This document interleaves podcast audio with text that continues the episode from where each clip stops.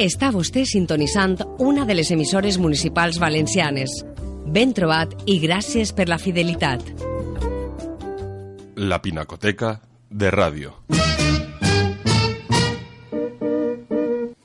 Y sí, ya estamos aquí en la Pinacoteca de Radio, otra vez, 98.0 FM.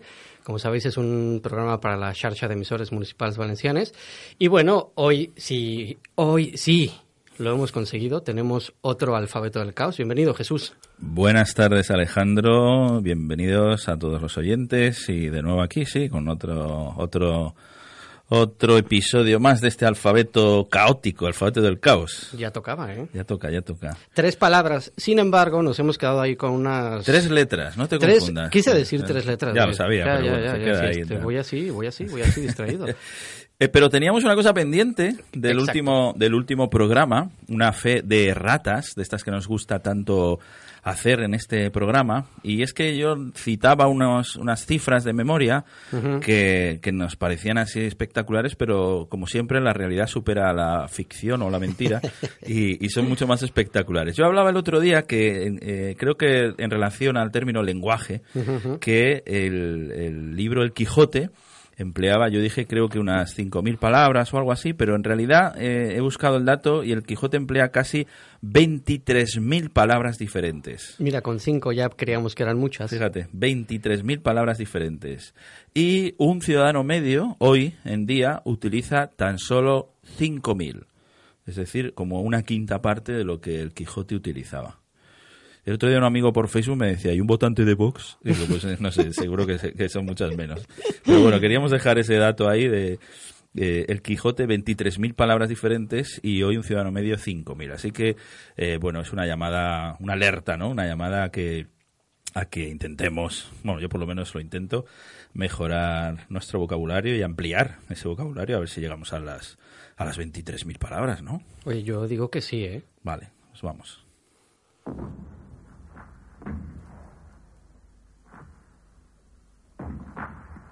¡Ey! ¿De dónde diablos has sacado esta radio? Era de Pierre, el cabo de la segunda compañía. El enemigo lo liquidó ayer en el asalto del pueblo. Pierre y Hans ayer. Hoy ha caído la mitad de la tercera compañía en una Aquí emboscada. en Radio Belgrado Mañana transmitiendo para todos los sectores Eh, del frente. ¿escuchas? Para todos los soldados que están combatiendo la canción que estabais esperando. Lee vor dem großen Tor steht eine Laterne und steht sie noch davor. Da wollen wir uns wiedersehen. Bei der Laterne wollen wir stehen. Wie einst Lili Marley. Wie einst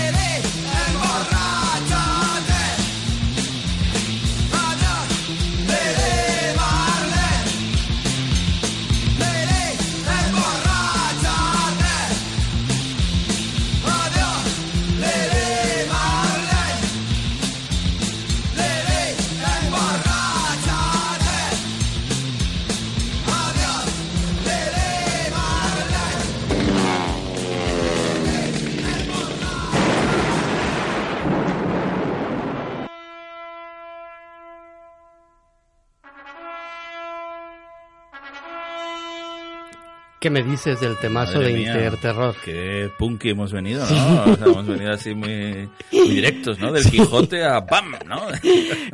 Ese equilibrio, ¿no? Esa Qué balanza. bonito. A mí me gusta. a mí ¿Te me gusta. pegan y te dan un beso Sí, sí, sí. o al revés? Bueno, mejor no, ¿no? Prefiero solo besos. Pero, Solo besos. pero sí, sí. Que a mí me gusta, a mí me gusta ese, ese contraste, ¿no? Tan fuerte. Sí, Me y gusta. además pensar también en Marlene Dietrich, Sí, ¿no? Y su sí, sí, música, sí, sí, y de sí. pronto esta como versión de sí, Interterror. A colación del libro que ha publicado Eduardo Guillot, Miles de Muchachos, una crónica ahora del punk en Valencia, ¿no? Que un saludo, un saludo a Eduardo, hombre. Pues sí, un saludazo. A ver que- si ya nos vemos, ¿no? Sí, ¿Qué pasa? Y a ver si escucha el programa de una vez. A ver si escucha. Y bueno, mira, que hace, ya lo había contado en algún otro programa, que conocía a la madre de uno de los integrantes de Interterror. ah, sí. Y que justo me decía, es que no te imaginas, Alejandro, lo En que el fue... Jimmy Glass, supongo, ¿no? No. en otro es- bajo. Que es donde tú encuentras a la gente. Exactamente. En el cumpleaños. Eh, son los patrocinadores, ¿no? Perdona, te he cortado. No, no, pero me ha gustado, me ha gustado. Y entonces me acuerdo que me decía, ¿sabes lo que era llegar a casa, verlos ahí con sus leotardos, tal? Y madre, te hemos compuesto esta canción. ya lloraba de la emoción, ¿no? Que sus Claro. hijitos estaban creciendo. Qué bonito, ¿no? Interter- Anecdotario, el anecdotario. Interterror te compone una canción. Canción punk, claro. Sí, sí, sí, esa época. Bueno, ¿y qué, en qué estamos hoy, Alejandro? Hoy tenemos la M, la N y la ñ. Qué letrazas, ¿no? Que sí, sí, esa terna y nasal, ¿no? Esa Mm, terna mm, nasal. mm. Y antes de empezar a entrar en cada una de las letras, quiero, quiero, quiero invitar al- a, los, a los oyentes, yo iba a decir espectadores, fíjate, a, a los oyentes, a, ¿A los bueno, oyentes expectantes? A, a los oyentes y las oyentas, que una, una cuestión que siempre yo en, en mis talleres de, de lectura en voz alta siempre trabajo con ello, ¿no? Sobre el tema del trabajo, la dicción y demás. Y la M, ¿sabéis que es la M esa nasal bilabial, ¿no? Que, es, que el sonido se produce justo en, el, en la punta de los labios. M, intentadlo en vuestras casas, Mm, sin decir la, la vocal. Y luego la N, la N, la lengua se coloca ahí en la mitad del paladar. O sea, la M está en la parte delantera, en los labios, en la boca. La N se, se coloca en la mitad del paladar. Y luego la ñ un poquito más atrás. Entonces es como un recorrido M, N, ñ que va de la, de la boca hacia adentro en, distintas posturas, posiciones ah, hasta el final, ¿no? Y me parece, me parece muy simpático y siempre jugamos a hacerlo. Probad a hacerlo, mira. Mm, mm, mm. Me imagino ahora a Inma, a Inma Pérez en el Dada haciéndolo, alguno de estos, alguno de nuestros oyentes repitiéndolo. Y bueno, era una tontería que, que quería comentar al principio y, y- y nada, empezamos con las, con Pero- las letras, si te parece. Sí, pero a ver, estas cosas eh, son interesantes porque nadie te las enseña, ¿eh? No, no, claro. claro. Nadie te las enseña. Ña, ña. Ña. Sí, creo que ya lo he comentado alguna vez aquí, que bueno, el, el- eh, el tema de la, de, de la vocalización o la respiración o la, o la, Dicción. punto- la dicción, en realidad no se enseña. Aprendemos a hablar, aprendemos a hablar por imitación de, de nuestros mayores y nuestros profesores y en realidad solo se interviene con, con aquellos niños o niñas que tienen dificultades. Es decir, cuando en la escuela de repente hay un niño que habla mal porque tiene alguna dificultad en la pronunciación o lo que sea, entonces se le lleva a un especialista a hacer ejercicios concretos. En la, en la escuela en la que yo estaba, ahí en Yensana, pues eh, eh, hacíamos ejercicios de, de- bueno, de logopedia, de, de- de tra- trabajos orales con los niños, con todos los niños, no solo con los que tenían dificultades, sino con todos y prácticamente en todas las edades. Jugábamos con el lenguaje, la lengua, el- todo, todas las praxias fornoarticulatorias necesarias para mejorar la dicción. Y eso, bueno, creo que deberían hacerlo en, en todas las escuelas, ¿no? Jugar, Pues sí. jugar con la pronunciación, con la dicción, porque en el fondo ese es el trabajo que, que hay que hacer en, en la escuela infantil, ¿no? Y Jugar. aquellos que no lo hemos tenido, Mm. ese tipo de educación, pues deberíamos de practicarla, ¿no? Tampoco Claro. se pierde nada. Sí, pero claro, es como tú dices, si no hay nadie que te diga, oye, es que no pronuncias bien la R o se te escapa un poco de aire no sé dónde, tal. Si Se no te escapa una- cuando yo- Se escapa, se escapa.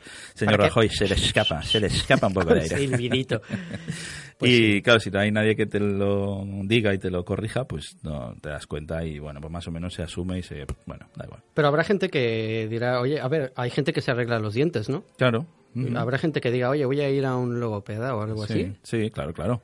Y que diga, mira, yo ya me he cansado de...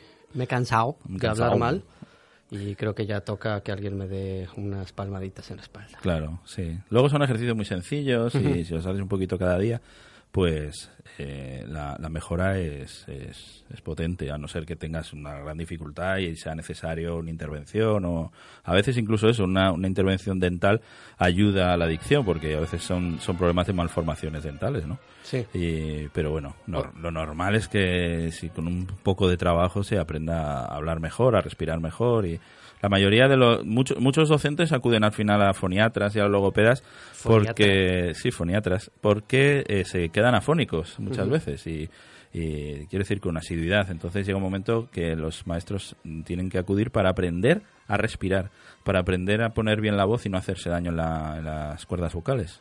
Porque a veces hay gente que no, no cuida eso y acaba con, con nódulos o con problemas fuertes, en problemas serios en, en las cuerdas vocales. Me imagino que los cantantes tendrán que hacer más ejercicios, ¿no? Claro, los cantantes tienen que hacer trabajo diario de dicción y de respiración, sí, sí. La Bien. voz es una de esas cosas que si no cuidas constantemente, luego se resiente mucho. Los, los actores, aunque estén en, en- no estén en activo, o sea, sí, que no, que no están trabajando en ese momento, pero están esperando un papel o lo que sea, tienen que hacer eso que ahora llaman coaching vocal.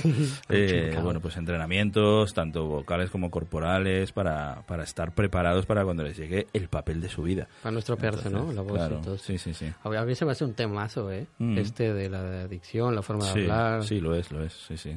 Y, y, y como poco mainstream. Muy poco, muy poco. De hecho, o sea, creo que en mis salidas por ahí a los bares nocturnos no, No, tenemos este tema de conversación. No, usualmente. No. Ahora está de moda el tema de la oratoria, ¿no? De, de esto de, de aprender a hablar en público, de recursos para, para hablar mejor y está como más, eh, más en boga, ¿no? Porque parece como que, como que es más útil, ¿no? Sí. Entonces, sabes que esto de la utilidad de las ciencias o de las artes siempre está muy presente. Entonces, cuando las cosas cuando son útiles, entonces tienen más presencia social, mediática y en el mercado. Y como el mercado es el que manda, Los monólogos. claro. Sabes que ahora también están ahí en Sí, boca sí, de todos y parece que, que es lo que estás diciendo, ¿no? Que se tiene que estudiar en boca de todos. Me gusta. Con la M ya podríamos empezar a, a Podemos empezar, ¿no? Sí, sí. Con la M, mariposas. Mariposas. Mariposas. Mariposas. Mariposas monarca. Monarcas. Las mariposas monarca, que sabes que son esas tan, son grandecitas, son tan hermosas. Y las mariposas monarca tienen una, hay una, una costumbre muy, muy especial, hacen una, una migración, que también con M, una vez al año, muy espectacular, eh, precisamente en Michoacán, Sí, en México, todo con M. Justamente, con M Hace- todo. Mariposas Monarca. monarcas migran a Michoacán, en México. maravilloso. Pero eh, es curioso, eh, recorren 4.000 kilómetros de ida y otros 4.000 de vuelta para, para evitar el, el crudo invierno de Canadá y de Estados Unidos. Y, y viajan hasta allí y parece que se concentran, no, sa- no se sabe muy bien por qué. Son de esas cosas que los científicos intentan estudiar, ¿no? Eso, lo de las migraciones de las aves ya les, les lleva locos, ¿no? A los, a los científicos no saben cómo consiguen orientarse y llegar al punto donde quieren llegar pero con esto de las, de las mariposas también y, y aguantan un, un- un viaje tan largo y tan y tan dificultoso y llegan allí hay como una especie de, bueno lo llaman un santuario pero en realidad son unos bosques que hay allí en Michoacán que que la gente va en autobuses y todo a verlo. O sea hay excursiones donde van cientos de personas fotógrafos a- o a gente que le- les apetece ver eso, es como un hito, digamos, turístico, y van allí a ver la, la migración de las mariposas monarca. A pisar mariposas. Ya, creo que no, pero, pero vamos, que se, Pero si hay se- tantas, tantísimas, se posa, bueno, se posa encima de ti, bueno, un poco, y bueno, eh, si queréis más información, buscar un vídeo, porque hay, hay cientos de vídeos de informativos de México y tal, que, que lo explican, y, pero es, es una imagen muy hermosa, muy hermosa. Algunas veces inquietante, ¿no? Porque de repente es como un árbol entero lleno de, de mariposas, parece como que, que luego no hacen nada, pero, pero esto de cuando mu- muchos animales juntos, una acumulación de, de- de seres vivos siempre, siempre inquieta un poco, ¿no? Sí, que parece que está que, que tiene otro tipo de cuerpo, ¿no? El, el Sí, árbol sí, sí, deja de ser árbol y se convierte son, en son, una cosa que se mueve. son imágenes muy curiosas, muy curiosas. ¿Vamos o qué? Venga, con la M, que seguimos, seguimos. No, que, que si vamos Ah, a que si Michoacán. vamos a Michoacán, pues eh, ahora mismo no, pero Hoy no, podemos, hoy no, podemos ir. hoy no, pero- Claro, podríamos hacer un programa desde allí. Sí, ¿no? Así edición michoacana. Claro, Unos mezcales. Uy, qué rico. Con la M. Mira, lo tenemos que haber traído. Alejandra, ¿cómo se nos ha olvidado? Un mezcalito ahora. Ay, ay, ay, es que Chis. la distracción, la distracción. bueno, es que son tantas cosas también Sí, ¿no? que uno empieza ya a darle vueltas, Madre que si las mariposas, que si mariposas en el estómago. Ah, sí. Mira, eso. Qué bonito. ¿Qué me eso, ¿no? dices? Sí, sí, sí. Que Son será- gases. se- que no, no rompo la magia. No rompo la magia. No, está simpático, está simpático. Eh, con la M, ¿qué más cosas? ¿Qué más Ah, sí, cosas? habían más, habían más, había una historia muy guapa, sí. La muerte, ¿no? La muerte, muerte, con la M. La muerte. Y, y con la muerte. Ay, bueno, había una frase muy, muy, muy chula que es esta de memento mori, ¿no? Es verdad. recuerdas en latín, ¿no? Sí, sí. Y me. La, la frase ya de por sí es, es así muy sonora, ¿no? Memento mori. Que significa recuerda que vas a morir. Y yo no sabía el significado de. Bueno, el significado sí, lo había oído por en algún lugar, pero no sabía la, la historia que tiene detrás esta, esta cita. La voy a contar por si acaso algún, algún oyente no, no la conoce. Pero parece ser que los, los emperadores romanos. Bueno, si hay alguien que, me quiere corregir porque me equivoco, pues me lo, nos escribe al programa. Parece ser que los emperadores romanos cuando conquistaban un, un territorio y hacían la entrada a la ciudad así pues a lo grande no en plan espectacular con todo el mundo recibiéndoles y ellos entraba el emperador en una de estas eh, cuadrigas eh, y todo poderoso y todo grande y detrás llevaba un esclavo que le iba diciendo al oído esta frase, ¿no? Memento mori, memento mori, memento mori.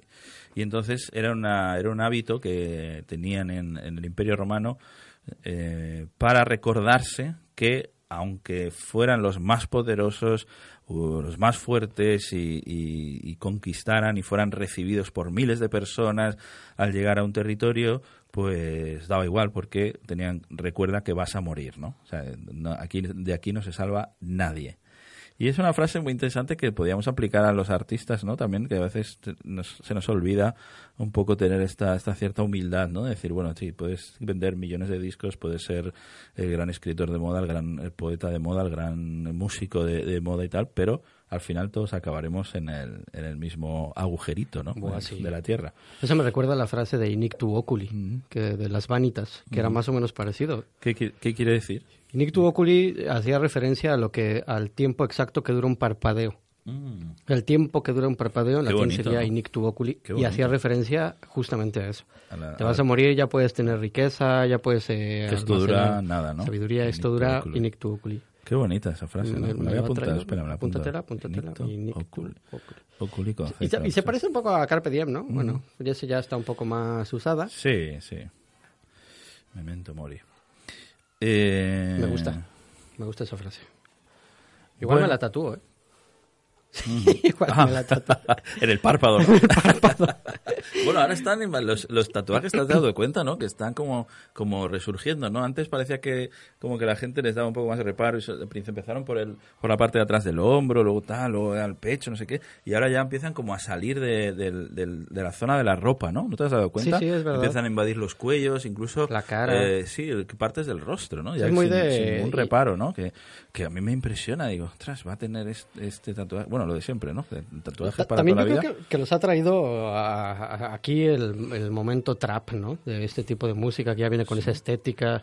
La otra vez me estuve escuchando un- una charla que dio un profesor de la Universidad de Estética de Madrid, si no me equivoco ahora, Ajá. Ernesto Castro. Ajá. Y hablaba Ah, Ernesto Castro, sí. maravilloso filósofo, sí. Y hablaba justamente de esto, ¿no? De, de, de cómo el rapero antes, pues era el malo, pero que tenía muchísima pasta. Sí. Ese que a lo mejor vendía droga, pero él no la consumía. Y de pronto la estética del trap, que no, no hay pasta, somos los consumidores y malos, ¿no? Ya. Nos tatuamos, Ya, ya, Nos nos tatuamos además con provocación, ¿no? Decir, Exactamente. donde nadie se pro- donde nadie se tatuaría nunca, ¿no? De repente ves gente, bueno, pues sí, por una lagrimita en no sé dónde tal, pero ya frases en la frente, en los laterales, o sea, una cosa como decir, uff, Cecilio G, que lleva una Eh, cruz en, sí. la, en la- en la frente. impresiona, ¿no? Sí, bueno, sí, sí. pero Sus bueno. propias historias. Pero bueno, es otra parte del cuerpo más, o sea que una vez que, que has entrado, ¿no? En el en ese espacio, pero bueno, no sé. Pues este profesor habla de cosas así que me, que me gustan y, bueno, entre otras, habla de la metodología que usa él para, para estudiar y de ahí pues la idea de poder separar el método de la metodología. ¿Todo esto es de Ernesto Castro? Sí, sí, sí. Bueno, Ah, Ernesto Castro te habla del trap y te habla de vale, temas vale, filosóficos como más... Es joven. No sé si es de finales de Lo- los lo 80s, conozco, 90s sí, sí. ya y se acaba de doctorar, pero tiene unos temas... o sea, bueno, recomendable verlo en, en YouTube. Sí, Pues sí, ahí sí. tiene... Es una horita. Creo que dio la charla en Salamanca, si no me equivoco. Sí, he visto alguna entrevista así que le hace a alguna trapera, exacto. Y sí, es un tipo, es un tipo curioso, provocador también y, y sí, sí. Y bueno, eso del método y la metodología, esto que, a ver, cuéntanos más. ¿qué- Hombre, qué- esto, esto tiene muchísima tralla. A ver, hace poco estuve hablando con Guillermo Cano Rojas, precisamente, Hombre, que claro, un vino... saludo a Guillermo, claro. A Guillermo, ¿eh? Estuvo dando ahí una, un curso de creación literaria academicista y Ajá. decía que una de las bases era pues también identificar la diferencia entre método y metodología, ¿no? Y esto, bueno, nos puede servir al día a día como para saber qué es exactamente lo que estamos haciendo con según qué cosas. Claro. ¿no? Porque parece así como una tontería, pero bueno, el- la metodología pues realmente nos acerca como al conocimiento de las cosas. Eh, es como empezar una investigación, hacer una investigación pues llevaría eh, esta metodología, ¿no? ¿Cuáles son las formas que tú utilizas intelectualmente para absorber los datos que has tenido y llevarlos a cabo, por así decirlo? ¿no? Entonces sería, yo creo que la diferencia del método, que el método sería el camino para llegar al conocimiento y la metodología como para eh, su análisis. Entonces, ¿qué método? Intentándolo llevar a- al plano real, nuestro plano de radio. ¿Qué método utilizamos nosotros para todas las palabras? Pues nos juntamos en un bar, hablamos sobre nuestras palabras.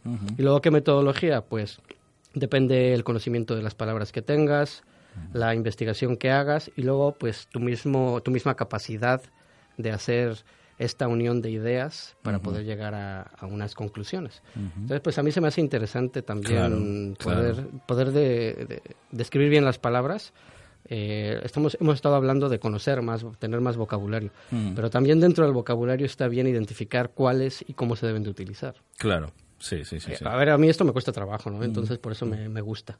Claro. Es como el rollo de entre más complejo- Un desafío cognitivo siempre es más atractivo, está claro. Bueno, está claro, no. A los que tenemos cierto hambre intelectual, pues eso nos interesa, ¿no? Lo que supone un desafío cognitivo.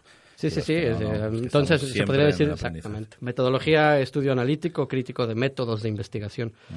Me decía un colega, el método, la, la metodología sería el metamétodo. y me gustó. Así que lo suelto aquí. Te mando un La saludo. próxima vez le dices a tu amigo, le agarras así del hombro y le dices, memento mori. y dame un beso. Pero bueno, Ay, yo creo que también es nuestro deber eso de utilizar la cabeza de vez en cuando, ¿no?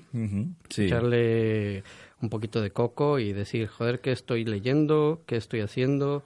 Claro. ¿Cómo me afecta esto a mí? ¿Cómo me, si me interpela, si no? Si, Si me interpela o si me la pela. Sí, exacto, sí, claro. Y no perder el tiempo en tonterías, ¿no?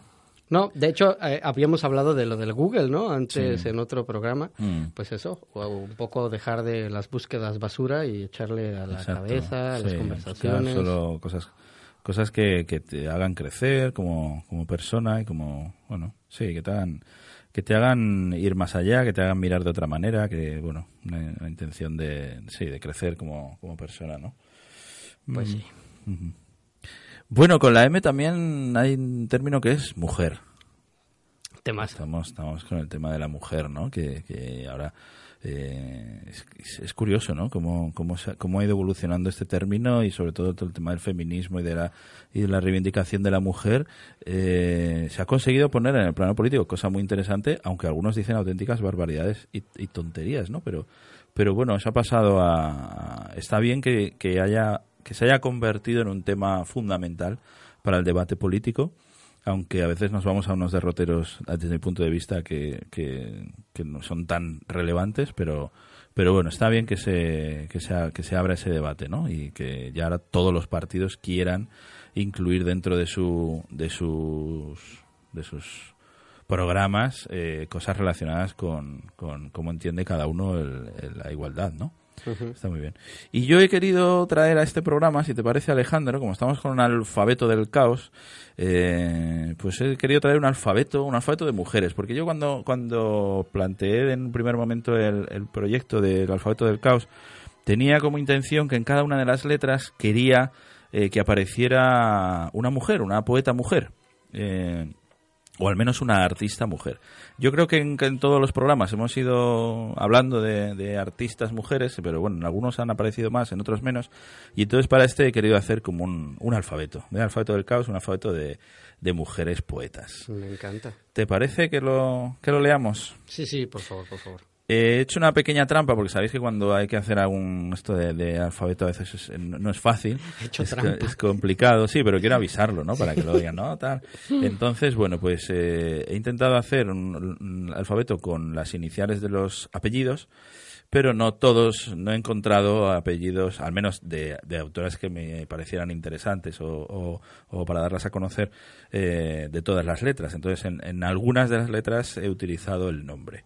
Y, y además le pongo un desafío cognitivo al- a los oyentes también, que hay una de las mujeres que aparece en, alfa- en este alfabeto que no es escritora, pero no lo voy a nombrar y así a ver si los oyentes averiguan de, eh, a, quién me refiero, de quién estoy hablando eh, y luego pues nos lo dicen en las redes. Qué o bueno, nos- ¿crees nos que alguien lo encuentra? ¿Sí? Sí, a ver, a ver qué pasa, a ver qué pasa.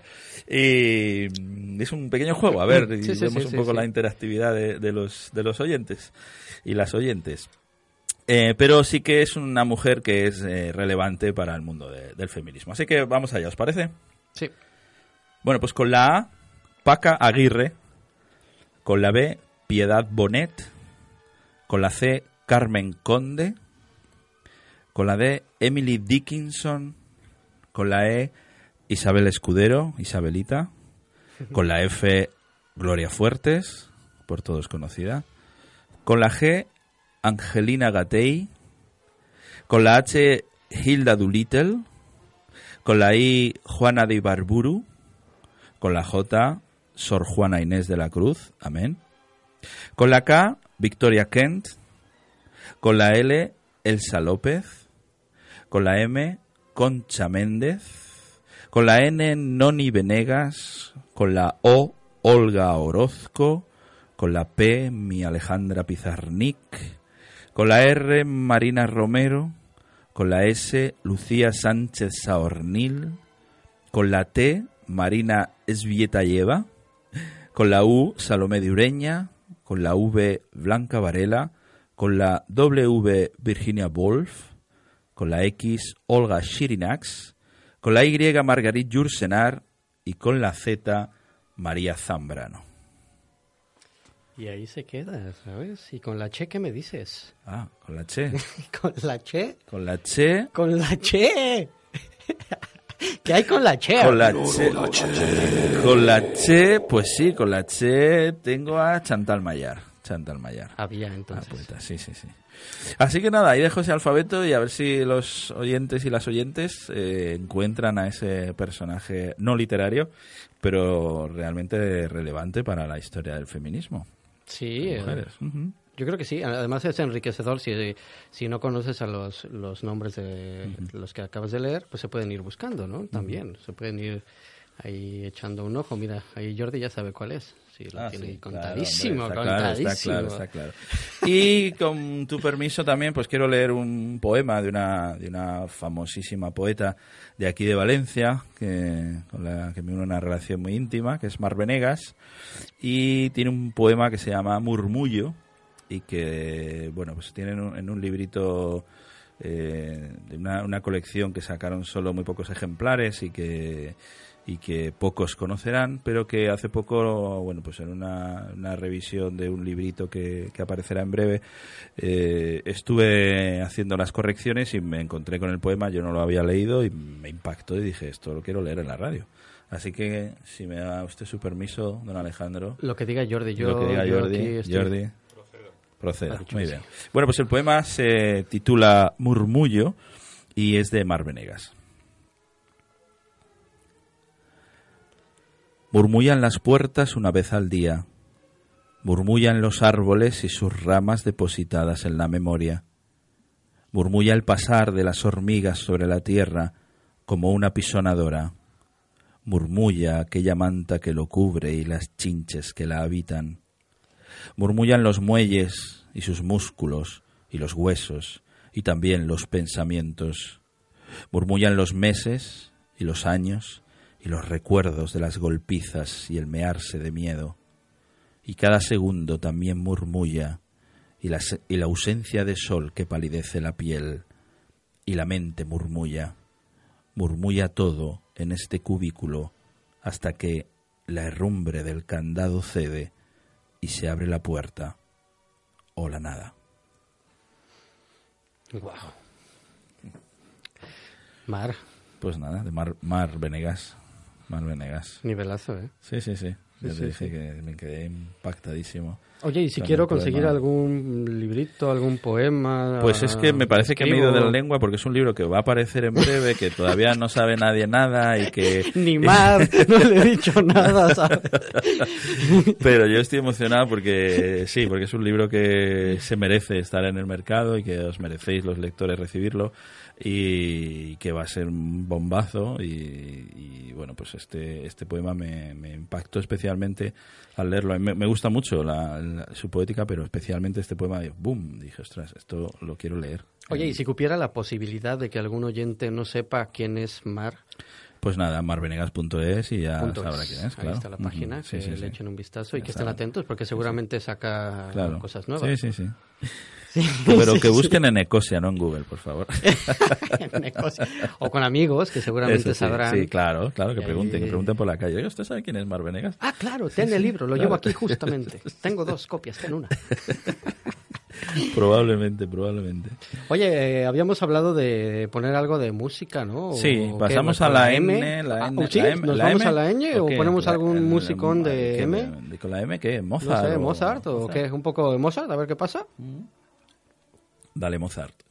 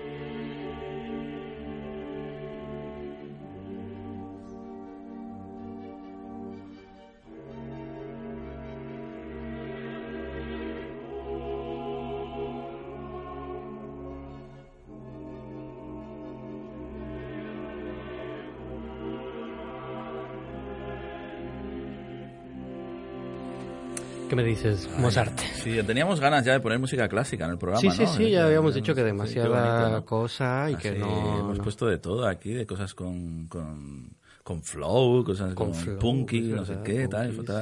Música clásica es bonita. Mozart, Mozart Requiem también, el Requiem Sí, de sí, sí, Mozart, me gusta mucho. Además que si estamos en la M, no hablar de Claro, música. Claro, Bueno, y, y Mozart, claro, cómo no. Sí, ¿no? ¿Pasamos a la N? La N. Mucho Mozart, pasamos Con a la N, con la N, con la N no tengo nada, Nada. nada. Tengo una amiga que llegó a vivir aquí a Valencia, italiana, no hablaba español, y lo primero que decía era, male, ni no entiendo. Ni no entiendo. Y a veces lo digo porque me gusta. ¿eh? Ni no entiendo, sí. ni ni muy- no entiendo. Muy, muy énico, ¿no? Muy énico. ni nada ni nadie. Ni nada, ni nada ni nadie. Ni nada ni nadie. Con la N. Madre mía, no tenemos nada. Bueno, sí, yo sí, yo sí. yo sí. No tenemos siempre, encuentro, siempre No. encuentro cosas, siempre encuentro cosas. A veces son más interesantes que otras, pero bueno. He encontrado una cosa que me pareció también fascinante. Tiene relación con la M de mujer, que es el nushu. Nushu. El nushu. Nushu. Shu. Nushu. Y es un sistema de escritura, eh, sistema de escritura silábico, usado exclusivamente entre las mujeres Nushu. en China. Eh, era, es un idioma antiguo, un- bueno, un sistema de escritura muy, muy antiguo y que solo se transmitía de mujer a mujer. Un sistema para, para bueno, comunicarse ellas, contarse ellas sus cosas y que los maridos, hermanos, padres y demás no se enteraran. Mm, Y eso se ha mantenido a, a lo largo de, de la historia hasta hoy. Aún hoy se utiliza y todavía se aprende en, en China, en una, en una población que se llama Hunan, pero creo que, que ya se investiga en la universidad y demás y, ta, ta, y, se, y se transmite en, en otros lugares, pero, pero curioso, ¿no? Sí, sí, sí, sí. Curioso, sí. es muy interesante. Un, un, un lenguaje, bueno, pues exclusivo, exclusivo para un sector de la sociedad, en este caso para las mujeres, entre ellas se enseñaban, de madres a hijas, se enseñaban este, este sistema de escritura. Difusión transcultural, Muy bonito. ¿no? Ese, ese tema de antropología cultural. Sí, sí, y- que pero, no haya, además, eh, que secreto, que no haya libros, que no haya tal. ¿no? pero ¿qué pasa cuando se empieza a enseñar en la universidad? O sea, de ya- No, no, no sé si, no, lo he contado Bueno, mal. no a sé lo si mejor se, enseña, sino se, Se estudia, estudia. como sistema de escritura y tal, sí. No creo que se enseñe en la universidad, no, no, no, he, no he captado esa información, pero no creo que se enseñe en la universidad, pero sí que como objeto de estudio lingüístico, ¿no? Y bueno, pues, pues me parecía, me parecía interesantísimo. ¿Te imaginas que se empezara, eh, empezara a impartir Mm. una asignatura de Nushu que fuera exclusivamente para mujeres Wow. y que se siguiera Sí, sí, sí, eh, la evolución de, de la lengua? Sería, sería interesante, claro. Sí, sí, sí. Sí, sí. Bueno, he traído también otra, otra, otra idea que quiero, que llevo tiempo, que lo hemos hablado muchas veces fuera de micro y, y- y quiero hablar sobre ello. Parece que, que- que es algo de lo que hay que hablar. Bueno, el otro día, mm, con el tema de... Ah, no llegamos a hablar en la K del kerning, ¿no? ¿O sí? Creo que no. Creo que no, se nos creo quedó que no, ahí. se nos quedó ahí en, en el, en el tintero, pero bueno. Yo quería hablar en la K del, del kerning, que es una cosa que todos los amigos diseñadores conocerán, pero que el público en general no sabrá lo que es, que es esa, la separación exacta entre, entre letras en, de tipogra- en la- entre las tipografías en un, en un diseño. Y, y hoy quería hablar del naming. Del naming. Pero antes de hablar del naming, quiero hacer una, una, una reflexión que un poco acompaña eso de- del Quijote y, la- y los términos y las palabras. Y es que el, el- el mundo del, del marketing y de la venta eh, se ha agarrado al- a los anglicismos y, y todos sus términos son en inglés. Marketing mismo. Marketing mismo, ¿no? De- no, no ha habido manera de, de que se, se, bueno, se acogieran a las traducciones o que ellos mismos inventaran nuevos términos con eso del mercado global y demás y todos utilizan la terminología en inglés. No sé si es que también les parece como que es más, más molón, más chulo, más, Más in. más cool, ¿no? Y entonces eh, es, es apabullante la terminología, ¿no? Te- hazme un briefing y entonces yo te hago un no sé qué. Brainstorming. brainstorming, tal, y entonces a veces eh, a veces cuando les escuchas hablar es divertida porque es una combinación ahí de palabras entre bueno pues es spanglish no entre el castellano y el inglés y tal es simpático pero bueno esto era aparte que es un llamamiento a los a los a las personas implicadas en el mundo del diseño y de la mercadotecnia para que intenten ir in- in- incorporando los términos en, en castellano y entonces este término que es el, el, el naming, que en, que en castellano sería como el nombramiento, que suena así Sí. como muy pomposo, lo del naming eh, es que en España lo hacemos fatal. Fatal, perdona. Salvo honrosas excepciones como, como La Pinacoteca de Radio, que es un título estupendo. Pero ¿por qué no Eh, salió de lo del naming? Si no se hubiera sí. llamado la pina, pina, pinateca. Running. Pues esto de poner nombres a las empresas, en, en general, en general, en España somos un, de- un auténtico desastre. A mí me parece. Y, y yo me lo paso, me lo paso muy bien. Especialmente, bueno, hay pequeño de, pequeña complicidad con, con Yago, con el hijo de Mar, buscando esos nombres pintorescos de, la, de los comercios, de, la- de las empresas y tal. eh, de, de, de lo desastres que son, ¿no? Yo, eh, pues, eh, por ejemplo, eh, los bares, ¿no? Yo me acuerdo cuando, cuando, era, cuando era jovencito, cuando era adolescente, eh, después de ir a misa, que yo iba a misa en, esa, en esa edad, íbamos todos, todos los amigos y la panda no sé qué de, de- del grupo de la parroquia y tal, íbamos a un bar, siempre al mismo. Y ese bar, luego con el tiempo lo he recordado, ese bar se llamaba Julifer. Julifer. Juli, Julifer, exacto, Julifer, que, que tenía cierta connotación a Lucifer también, que, curiosa, ¿no? Después de misa, era un, de misa. era un bar connotativamente Lucifer, pero bueno, Julifer. Y yo de- y ya con el tiempo dije, pero esto, ¿por qué se llama así? Y efectivamente era la, la fusión de los dos nombres de los dueños, que eran Julio y Fernando, y entonces era el bar Julifer. Y de, como estos hay un montón, ¿no? Hay Oye, pero eso estaba bien, era para evitar egoísmos Sí, y, sí. y malos Ya, rollos pero entre ¿quién los pones dueños. primero? Que es una mejor, tal, ¿no? O sea, Porque Jul- Ju- Julio y Fernando tienen un montón de combinaciones, muy simpáticos. Pero ¿cómo? estos bares que te encuentras por ahí que se llaman, eh, no sé, Tere Antón o cosas así, co- combinaciones muy, muy ridículas, muy ridículas, de verdad. O empresas que se hacen llamar, por ejemplo, bueno, no, no quiero hacer publicidad, pero voy a nombrarlo. No- no quiero nombrar a mis No, pero- patrocinadores. Pero, una empresa que ves un camión por la, por la carretera que se llama Persitoldo. Como para que no haya dudas de a qué se dedican, ¿no? Persitoldo. Y yo siempre me imagino al secretario o la secretaria, la persona que coge el teléfono en la oficina, cuando llaman, que siempre dicen Persitoldo, dígame. y a veces me, me resultan, me resultan eh, ridículos los nombres, ¿no? Eh, otro, otro que me ha parecido eh, también desastroso, ¿no? Que a veces, claro, ellos, los, los, los creativos de publicidad, se emocionan y esos, esos brainstorming, estas lluvias de ideas que hacen, de repente se emocionan con un nombre y dicen, ah, este hemos acertado, no sé qué. Pues el otro, hace unos meses, en Madrid hubo un- creo que era un festival que se hizo llamar Madrionetas. Madrioneta. Madrionetas, con la combinación estupenda entre el nombre de Madrid y marionetas, por si alguien no lo había entendido, lo explico. Madrionetas. A mí me parece un título, un, un nombre horrible para un festival, de verdad, de verdad. Y entonces también pues lanzo un poco a por, eh, no sé, la búsqueda de otros nombres más simpáticos, más juguetones, más... Hombre, es eh, que ¿no? mm, esto es mente de publicista, ¿eh? No, es que- Están a es otro que- nivel, ¿sabes? Ya, ellos ya, ya, pero- pero- le han dado la vuelta ¿A qué le han dado la vuelta? a ellos mismos. lenguaje, no sé, porque es que de verdad, a veces ya lo dejamos pasar, ¿no? O sea, no, no, no lo percibimos, no- ni nos damos cuenta, ¿no? Del nombre de las cosas. Pero eh, te paras un momento a, a ver, a ver cómo se llama esta empresa, ¿no? Y de repente dices, pero, pero ¿cómo le han puesto este nombre? ¿Quién ha sido, quién ha tomado la decisión de poner eh, este nombre, ¿no? Tan, tan peculiar. Lo de los bares es, es, es nefasto. Sí, los, los bares son Sí, mágicos. los- o los- o lo- el otro día, ¿cómo era? Ah, sí. eh, un, un camión con el que me, me coincido en la carretera que era Recauchutados Córdoba. Fíjate que ya Córdoba sería el nombre, ¿no? Recauchutados, no tengo ni idea de, de a qué, qué se, qué hace una empresa de recauchutados, pero supongo que la gente del gremio lo sabrá. Pero no te creas que se habían quedado con Recauchutados Córdoba, ¿no? Sino que se habían inventado como un nombre así fuerte que era Recordo.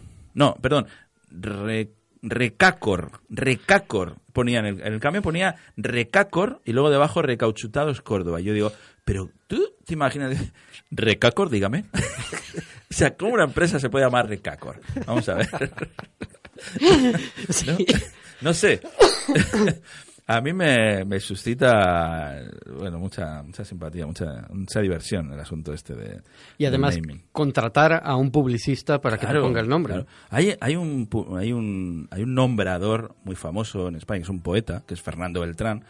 Fernando Beltrán es poeta y, y tiene una empresa que, que ha puesto nombres a, a grandes empresas, pues como por ejemplo Amena o Como por cosas así, ¿no? ejemplo Recacor. Recacor. Pero claro, es un poeta y, y- y además le contratan exclusivamente para poner nombre. O sea, eso es bonito, ¿eh? Joder, sí. Sí, sí, o sea, su empresa eh, se dedica exclusivamente en encontrar el nombre adecuado a tu empresa. Y en un mundo digo, qué- creacionista él qué sería bonito. Dan o Eva, ¿no? Qué, O bo- algo qué así. bonito, ¿no? Qué bonito. O sea, es decir, ¿a qué te dedicas? A poner nombre a las cosas. ¿Mm? Qué bonito, ¿no? Yo cuando, cuando me enteré dije, joder, yo quiero hacer eso. Yo quiero dedicarme a eso. Tener una empresa para poner nombre a las cosas. Y que lleva Oh, una qué especie de, ¿Cómo se viste? Con túnica. no, no, es una persona bastante simpática. ahí. Fernando Beltrán es un poeta, bueno, hay, hay- gusta más o menos, pero, pero bueno, es poeta reconocido en, en el mundo poético. Saludos, Fernando, por si acaso. Así que bueno, en- en lo del naming. Bueno, pues eh, con la N eh, ponemos un poco de musiquita ahora, un descanso. Sí, ¿no? que- ¿sí? ¿Ponemos algo de, de Nacha- N? No, yo creo que en la N solo podemos poner a Nacha, a nuestra Nacha, Nacha Guevara. Nacha Vale. Guevara. Tenemos a Nacha Guevara, Jordi, claro. Jordi tiene todo, ¿eh? Jordi, es que, Es que- mira, mira, es la- increíble, es increíble. Tiene toda la música que le pedimos.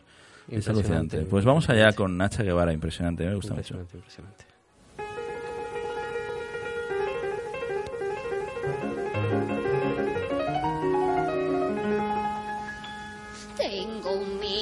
solamente un minuto, solo un minutito, nada más que un solo minutito, 60 segundos es todo el tiempo que tengo. No me han dado más para cantar este pequeño vals. Sé que es difícil, pero intentaré. Quisiera irme, pero antes tomar el minuto y juro que lo llenaré. Con la notita que escribió Chopin, no hay más remedio, lo tendré que hacer. Quisiera hacerlo sin equivocarme, pero es tan difícil sin equivocarse. Respirar a tiempo, real una nota y seguir jejeje sonriendo para que ustedes queden satisfechos y que no reclamen en boletería. Ah, de poniendo las entradas y diciendo que esto es una porquería. Sé que hay muchas cantantes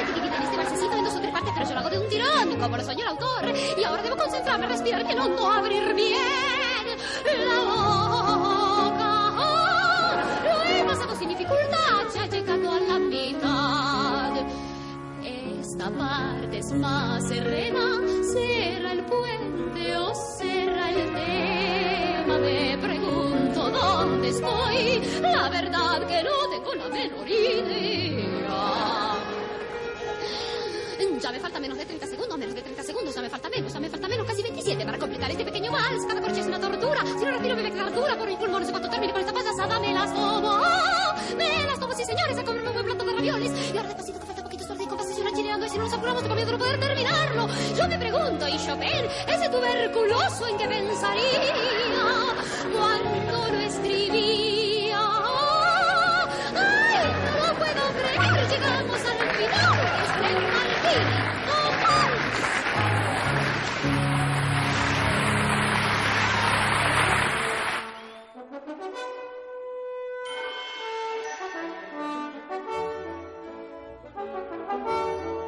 Qué grande, ¿eh? Madre mía, uf, Y qué velocidad. qué velocidad, ¿verdad? Es, Pero- es pero- increíble. A mí esta pieza me, me encanta. Forma parte de un espectáculo que llevaba ella hace tiempo, los 70, por recorrió toda Argentina y luego, luego llegó a Europa. Un espectáculo que se llamaba, un espectáculo que se llamaba Nacha de Noche. Nacha de noche. Nacha de Noche. Y bueno, se hizo muy, muy conocida, muy conocida. Y en un espectáculo tipo cabaret con un pianista. No recuerdo ahora su nombre, creo, creo que era su pareja, pero ahora no recuerdo el- nombre. ¿Qué años? Por los años 70. 70. 70. De Argentina, Y- mira. mm. Y, y nada, bueno, el disco entero de este de Nacha de Noche es, es maravilloso, es maravilloso. Tiene una versión de Boris Vian también, de una canción de Boris Vian, y bueno, tiene, tiene varios, bueno, buscadlo y, y es una joyita de estas encontrables en las tiendas de discos y en las tiendas de CDs antiguos y tal. Muy, muy, muy agradable, muy agradable. Y este vals del minuto, que es muy simpático, además mm, demuestra su capacidad de oratoria que hablábamos antes, ¿no? De dicción a, a esa velocidad y... y Oye, hay que ensayar, ¿eh? Porque... hombre, hombre, claro. Tanto que eso no, Eso no sale, así. no sale de la nada. De la nada. De la nada no sale nada. Eso, por favor, grabadlo. Ni sé no entiendo. Ni no. Oye, eh, pues mira, ¿sabes quién es Nati Peluso? Eh, no, Pues no sé. mira, traída de Argentina también, También. ahora. Ah, Pero pues. esta es la, la versión moderna, por así decirlo. Moderna. Me da Bueno, miedo ese moderna. término ahora. Este, ¿no? Sí, ¿no? Ahora ya cuando dicen algo moderno ya no sé muy bien a qué se refieren. Pues ni yo. ¿Quieres que lo ponga un poco? Claro, sí, vamos a ver, quién es. A ver, no sé, espera. Jordi, ¿tendrá algo de Nati Peluso? Sí, ¿cómo Claro, dudarlo? ¿Cómo no? ¿Cómo dudar? ¿Cómo no?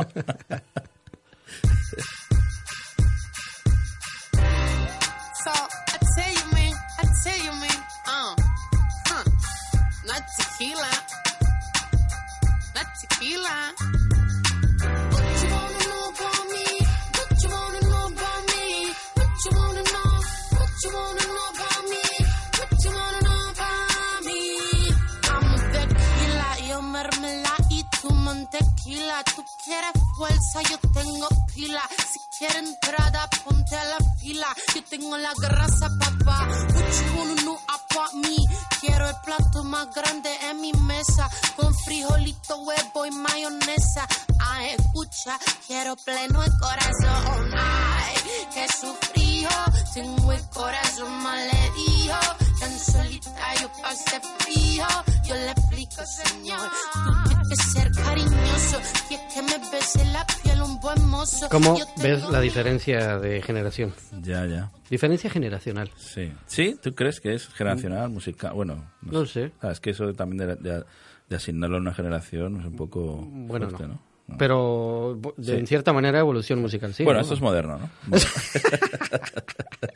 es, es lo que es, ¿no? Ya está. sí. Vale, ya está. Con la ñ. Bueno, vamos con la ñ, oñe, coño, con la ñ. Oye, ¿te parece que trae- he traído un poema, otro poema? Esta vez de, de- de la, de, la, eh, de la maravillosa Gloria Fuertes. Sí. Eh, Gloria Fuertes, sabes que, que, que fue muy conocida por su poesía infantil es, eh, y bueno, y también por la parodia que le hicieron Martes y 13, ¿no? Que fue, bueno, que todo el Ahí fue donde conocía. salió. Ahí fue donde realmente se la conoció en España. Eh, no, pero bueno, siempre se- como que se le achaca y que, bueno, que era... Pero, pero fue una poeta enorme. Yo invito también a los, a los oyentes que busquen los, los libros de, de Gloria Fuertes de la época que escribió para... Bueno, la época no, porque escribió como a la vez, para adultos y para niños. Y, por ejemplo, eh, se, reco- se recomienda, eh, ay, aconsejo beber hilo, perdón, que es el título de uno de los libros, porque estuvo ya en contacto con, con un grupo surrealista del que hablaremos en otro programa, que son los postistas.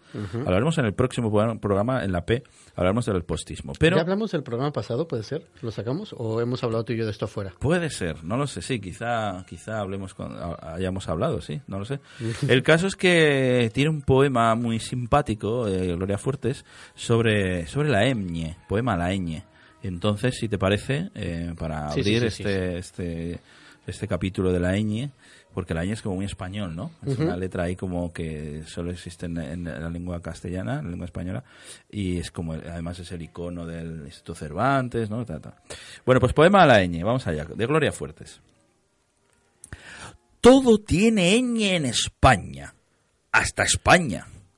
Ñ, el coño o la cigüeña que nos trae. Ñ, la cizaña o la guadaña que nos lleva. Ñ, la niña que nos enfría. Ñ, la leña que nos calienta.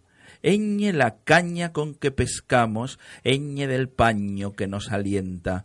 Ñ de moño que aún baila jota, ñ de maña que maña ostenta, ñ de uña que nos araña, ñ extremeña.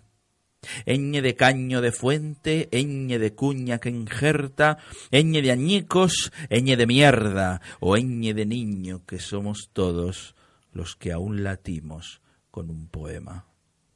Gloria Fuertes. Qué buena. Qué buena, qué buena, qué buena. Pues eso sorprende, ¿no? A veces encontrar, dice, ay, pero a veces la gente, eh, bueno, pues cree que Gloria Fuertes era así como muy ñoña, porque se, se como que se acuñó esa, esa imagen, ¿no? Esa imagen de, no, escribe para los niños, y es así y tal, y salía en la televisión y hacía esas cosas. Y, y, bueno, fue bastante denostada en vida eh, en el mundo, en los círculos de los poetas, digamos, serios, ¿no? Como decían, ah, esta, eh, esta es una poeta menor, ¿no? Porque escribe para niños y no sé qué, y, se- y fue, y fue retirada de los circuitos. Eh, pero ella, ella se abrió, se abrió paso a codazos con, con librazos como ese, eh, Poeta de Guardia o Aconsejo beber hilo, o sea, librazos que son eh, de un nivel poético brutal, ¿no? Y, además estaba en un contexto... Tiene algunos poemas surrealistas muy fuertes, poemas también biográficos, que eh, testimoniales, muy, muy potentes. Yo invito a...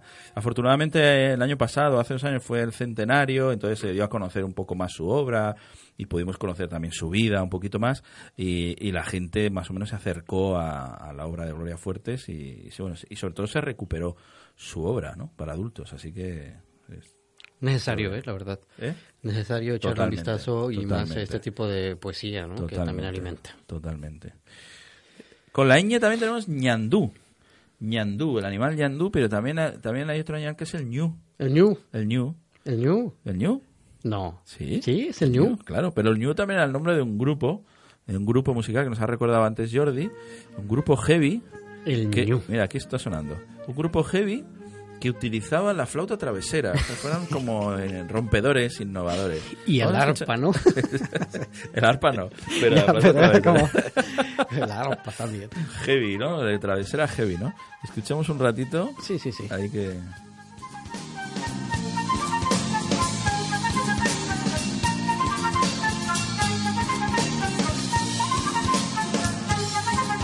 New. Pues esto era. Ñu, ¿Has visto? Un grupo heavy cañero con, con travesera. Cañerísimo.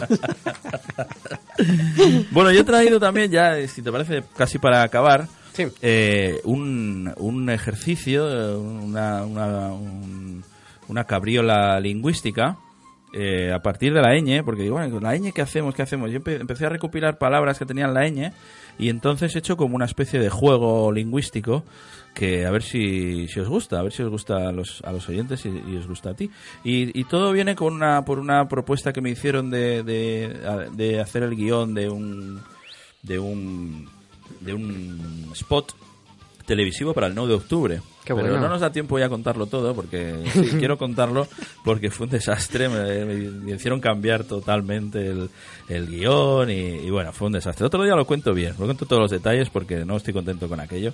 Y, pero bueno, uno de los ejercicios que yo hice, uno de los textos que yo hice, eh, tenían un poco esta estructura. Entonces yo voy a empezar con una palabra que tiene que incluye la ñ y voy a ir de la palabra, es como una lluvia de palabras, como un aluvión de palabras y de una perdón, de una palabra a la siguiente, solo cambia una letra, Mm, me gusta. ¿vale? Y, Es un buen ejercicio, ¿eh? Sí, sí, sí, sí. Que te- esto te entretuvo también, ¿no? Había, una, había unos cuadernitos, unos, unas revistas que se vendían antes de enigmas y de cosas, eh, se llamaban Kakumen y cosas así, revistas que eran de, de desafíos, así, no, no típicos autodefinidos ni sopas de letras, sino revistas de, de desafíos mentales y tal. Y había uno siempre que era, que era así, que empezabas con una palabra y tenías que ir modificando una letra a una letra hasta acabar transformándola en otra. Pero bueno, eh, vamos que si no, no, no, no nos da tiempo. Que si no nos vamos. Venga, empiezo.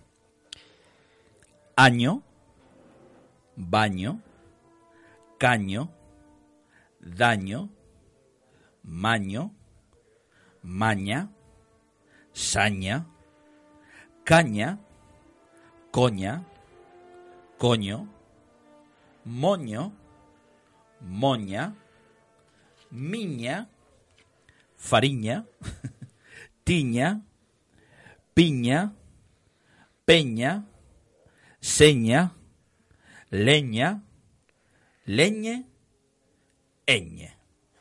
Hasta ahí. Pues nos vamos a tener que ir, ¿eh? O sea, eh, Pues, con esto hemos ya concluido. está, eh, Fenomenal. ¿eh?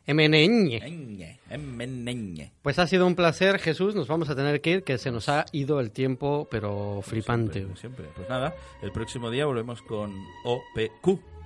Un placer, Jesús G. Igualmente, un placer. Jordi Coy en los controles técnicos. Soy Alejandro Álvarez. Ya nos escucharemos en otro programa más. Beso.